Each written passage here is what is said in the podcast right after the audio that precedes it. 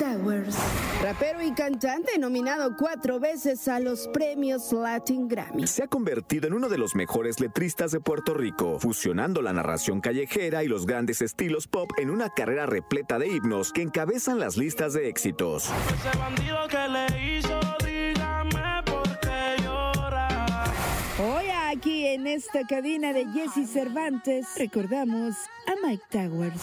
Tú quieres mami, se le viran los ojos. La miro y se relambe. Mike Towers con nosotros. Y a toda esa gente que está escuchando en este momento, ¿cómo está, bro? Bien, la verdad contento de saludarte. Sabes que hace un año no tuve la oportunidad, bueno, nos saludamos y todo, pero no tuve la oportunidad de darte las gracias porque fuiste el headliner del festival Multiverso, que reunió a Sí, me acuerdo, me acuerdo. 65 mil personas en el Parque Bicentenario. Estaba súper duro, súper dura la energía ese día, bro. Y gracias por estar ahí. Ah, gracias a ustedes por tenerme ahí, verdad fue una experiencia. Siempre que canto acá en México, como que me quedo con la adrenalina de querer volver a que sea más grande cada vez. Oye, ese día yo sabía que era muy grande que estuviera Mike Towers con nosotros, pero cuando te cantó toda la gente dije, Dios de mi vida, ¿qué está pasando? Es algo loco, brother. Yo me disfruto ese momento, respiro y se me queda en mi archivo de la memoria siempre. Oye, cuando empezaste es justo lo que soñabas. O sea, se cuenta cuando dijiste algún día de chiquito, eh, quiero ser artista. ¿Pensabas y soñabas con estar en los escenarios o con estar en los estudios o con qué soñabas? uno, uno- uno lo que piensa es lo más simple, lo de, ah, uno va a tirar música, a grabar y, y obtiene el éxito, pero a través del tiempo me tocó ver que no era tan fácil. Tú sabes, el que le gusta no va a ver las cosas que pasan como sufrimiento, lo va a ver como un obstáculo que uno supera. Y así, así lo, lo empecé a ver, pero no era tan fácil como pensaba. Eso sí, siempre quise llegar lejos, ahora no sabía ni cuándo me tocaba ni cuán lejos iba a llegar. So, me disfruto el camino, en verdad. Oye, Mike, ahora estás en la danza de los millones. Es decir, eh, yo siempre he dicho que los hay artistas que empiezan su carrera y llegan a, un- a un- todos sus videos y sus canciones llegan al millón y brincan. ¡Ay, ya tengo un millón! y luego ya llegan a los 10 millones. ¡Ah, ya tengo 10 millones, ¿no? Sí. Y luego ya llegan a los 50 millones. ¡Ah, tengo... Tú ya estás en la danza de los 100 millones, hermano. En, en algunas canciones, tú sabes, gracias a Dios, cuando eso sucede, uno se motiva a seguir haciéndolo, pero no lo espero. Yo, yo dejo que eso fluya y que la gente sea lo- la que escoja. Tú sabes cuáles son las canciones que brincan a ese nivel. ¿No te obsesionas? No, pero te soy real. No me gusta como. Si llego a un cierto nivel, me gusta mantenerme por ese perímetro.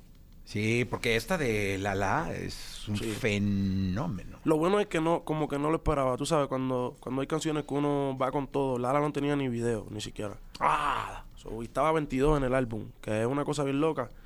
Pero cuando suceden cosas así, ahí tú te das cuenta que lo que está duro y gusta, siempre va a salir a flote. Oye, y a ti no te. O sea, yo sé que están metidos en el álbum, no tenía video, pero hay muchas canciones que a los artistas sí les laten, pero al resto no. Y como hay tanta mano luego que opina. Claro.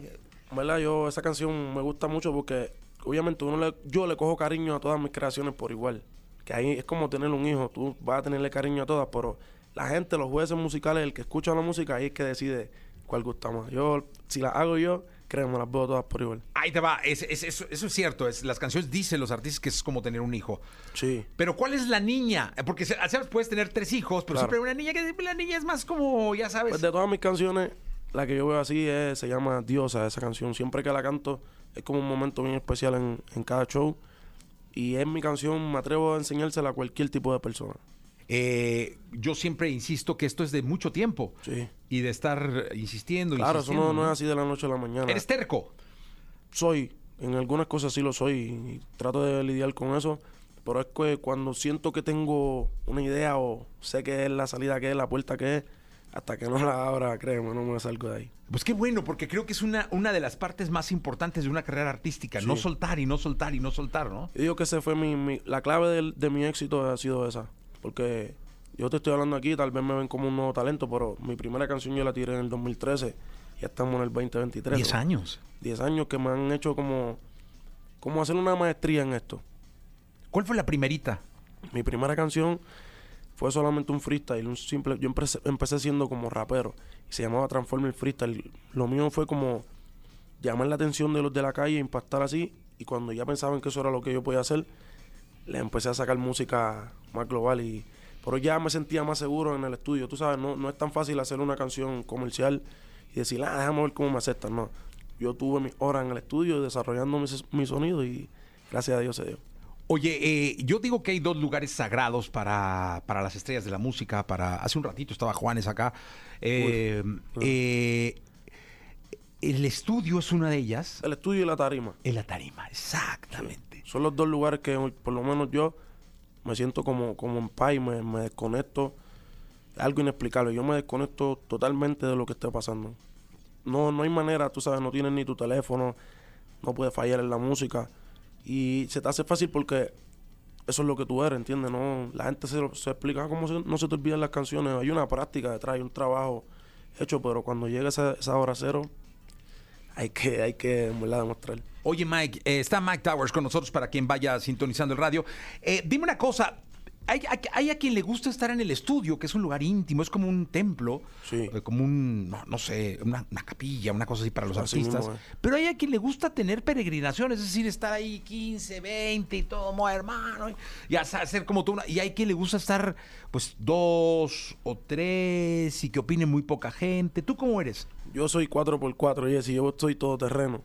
Yo me gusta, si me preguntan a mí cuál es mi favorito, me gusta ir con mi productor, tú sabes, en baja para concentrarme, pero hay momentos que hace falta esa vibra, que la música va como que con ese estilo de, ok, déjame ver cómo la gente reacciona, vamos a hacer algo más, más festejoso.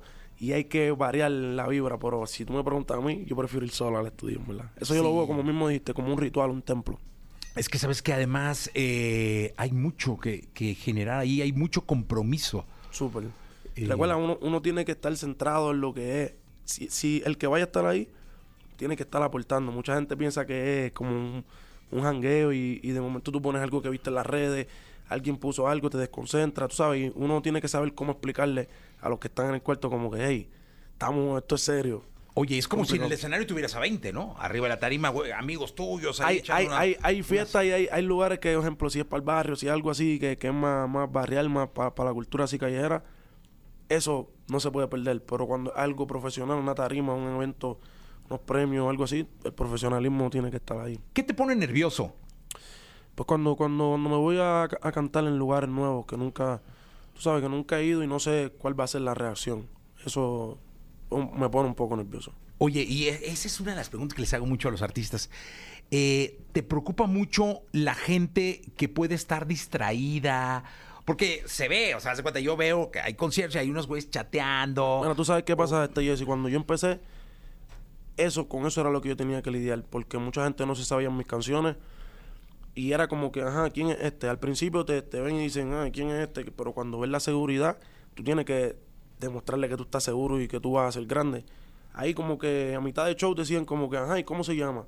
Ya a lo último querían la foto por si acaso tú explotaba, ¿me entiendes? Sí. So, yo aprendí a lidiar con eso y por eso me pongo un poco nervioso, pero es como conquistar nuevos terrenos, ¿entiendes? También me, me gusta retarme a mí mismo. Mira, te saludan de la Ciudad de México, están conectados acá en la Ciudad de México, que es enorme, de Monterrey, donde vas a estar también ahí, en Toluca, que está muy cerca acá de la Ciudad de México, Querétaro, que también está cerca, eh, Mérida, Yucatán, eh, muy cerca de Cancún, eh, Villahermosa, Tabasco, un lugar hermoso de San Diego, California. Está San Diego y Tijuana pegadito, de Puebla, también aquí una ciudad histórica muy Puebla, bonita. Puebla, hay dos o tres que he escuchado, hay algunos que no he escuchado. so, hay un montón de gente que, que me apoya aquí en México, a todos, de corazón. Desde lo más profundo de mi corazón quiero agradecerle porque México es bien importante para nosotros los artistas. Sí, además, ¿sabes qué? Yo he insistido mucho, México sabe querer mucho. Yo- y entre ustedes mismos se siente como, como ese apoyo de que, ok, somos mexicanos, como ese, ese orgullo. Y me, me identifico mucho porque los boricuas somos así también. Oye, ¿quién es tu ídolo? Mi ídolo, uf, si tengo que escoger uno, verdad, ten- tengo muchos así Échate como unos que- tres. Musicales. Sí, musicales. O musicales o de vida, digo. Es que de vida casi siempre contestan mi papá, mi mamá o algo así. Si no, esa gente son aparte, yo los tengo como más Sí, una- pero sí. a nivel de ídolo así que yo siempre he visto como ejemplo a seguir, musicalmente tengo que mencionar a Jay-Z, a Biggie Small y Drake, ese triángulo siempre me gusta, pero si nos vamos así como lo deportivo, me gusta mucho Michael Jordan, sigo mucho lo que es este, un ejemplo, Kobe Bryant, LeBron James, gente así que la ética de trabajo de, de los otros, de Mayweather, boxeadores así, ahora mismo, ejemplo, un Canelo Álvarez que, que ponen eh, como disciplina, de eso yo me inspiro mucho. Es como los cantantes quieren ser artistas y los artistas quisieran ser cantantes. Tú sabes, lo, lo- disculpa, los cantantes quisieran ser atletas y los atletas, pues, quieren ser ser cantante, cantantes. sí, como que es algo que somos como primos. Oye, pero te mencionaste muchos importantes. O sea, Kobe Bryant. Como me gusta mañana, hubiera, mañana cumplido 65 años Kobe Bryant. 6'5". 65 años hubiera cumplido Kobe Bryant. Si, si, si 43 años, 40, perdón, Sí, es que mis 43, matemáticas son muy malas. claro, espérate, Kobe se veía muy 43, ¿Hubiera cumplido 43? Sí, sí, ¿verdad? Ah, es que ya le sacó la, mira, ya tiene la calculadora, por eso me ganaste y ella. Ah, verdad, es como Esto edítenlo. la mentalidad. la mentalidad que ellos ponen en el juego y la ética de trabajo, como que se me pega eso siempre que veo a alguien trabajando fuerte. Oye, porque parece fácil y luego cuando son artistas como tú, que ya son unas estrellas, eh, la gente los ve en la cima y dice, ah, es que No es tan fácil, sí. tan fácil. No, es una Hay que mantenerse también porque, un ejemplo, uno puede llegar, pero si no mantiene lo que estoy diciendo, la ética de trabajo, el nivel, si no lo mantiene ese estatus, de nada vale haber llegado. Oye, ¿cómo le hace Mike Towers para mantener la, la- la- la humildad, para mantener a la persona con los pies en la tierra, como decimos acá en México? Yo siempre tengo en mente que esto es un sub y baja, eh, brother. Y, y no me gusta celebrar mucho cuando ganamos y tampoco me pongo la cojo personal cuando, tú sabes, cuando no nos sale cuando como queremos, porque no perdemos, hasta perdiendo estamos ganando. Fíjate, eso es bien importante, ¿eh? porque no sabes si es el, el gran triunfo de tu vida. Seguramente Claro. vendrán más, ni Sí, la yo lo derrota trato, más yo lo veo todo, es como cuando veo las tarimas, lo veo como un día más en la oficina y trato de no ponerme nervioso. Así con eso, no me pongo nervioso. Es como eso yo lo he estudiado de mucha gente que, que han estado en el momento, ¿sabes? En la posición de demostrar a mayor escala. Me explico, los, los atletas, como te estoy diciendo, yo me yo rebusco cómo ellos operan cuando les toca hacerlo y trato de aplicarlo en lo mío. Oye, dime una cosa, eh, ¿cómo es un show de Mike Towers? Platícale a la gente de Guadalajara que nos está escuchando, la gente de, de aquí, de la gran Ciudad de México y de Monterrey. Pues un show de Mike Tower es. La energía siempre está en alta, bro, desde principio a fin. Y es como navegar por diferentes sentimientos, dif- diferentes emociones, porque gracias a Dios que me dio ese don de como que puedo hacer una música comercial, pop, como que está Lala ahora mismo, que está global, gracias a Dios. Pero también puedo como que llevar ese sentimiento callejero, esa activadera que a la gente le gusta en vivo. Es una cosa que, en verdad, si, si tiene el, el break de, por lo menos acá en Ciudad de México, Oye, ¿te da tiempo de conocer algo?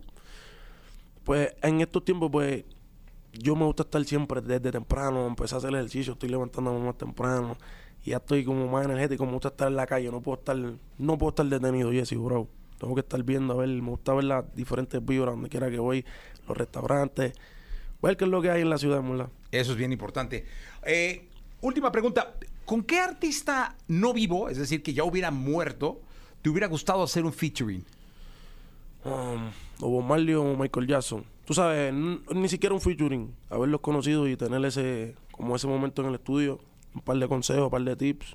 Y si, si grabábamos, mejor, pero por lo menos que nos hubiésemos sentado a ver. ¿Michael? Michael y Bob, Y bom, uf, pues duro. durísimos. Impresionante. Fíjate que a Michael Jackson lo contestan mucho, ¿eh? Es que fue como más que un artista, fue algo que se, que se mantuvo. Hoy día no está y estamos hablando de él, ¿entiendes? Claro. Mike Towers, muchas gracias por estar acá. Un placer, Jesse, y a todos los oyentes, gracias por el apoyo. El John King, estamos aquí en México. Listo, gracias Mike Towers por estar con nosotros. Continuamos. Full Harmony.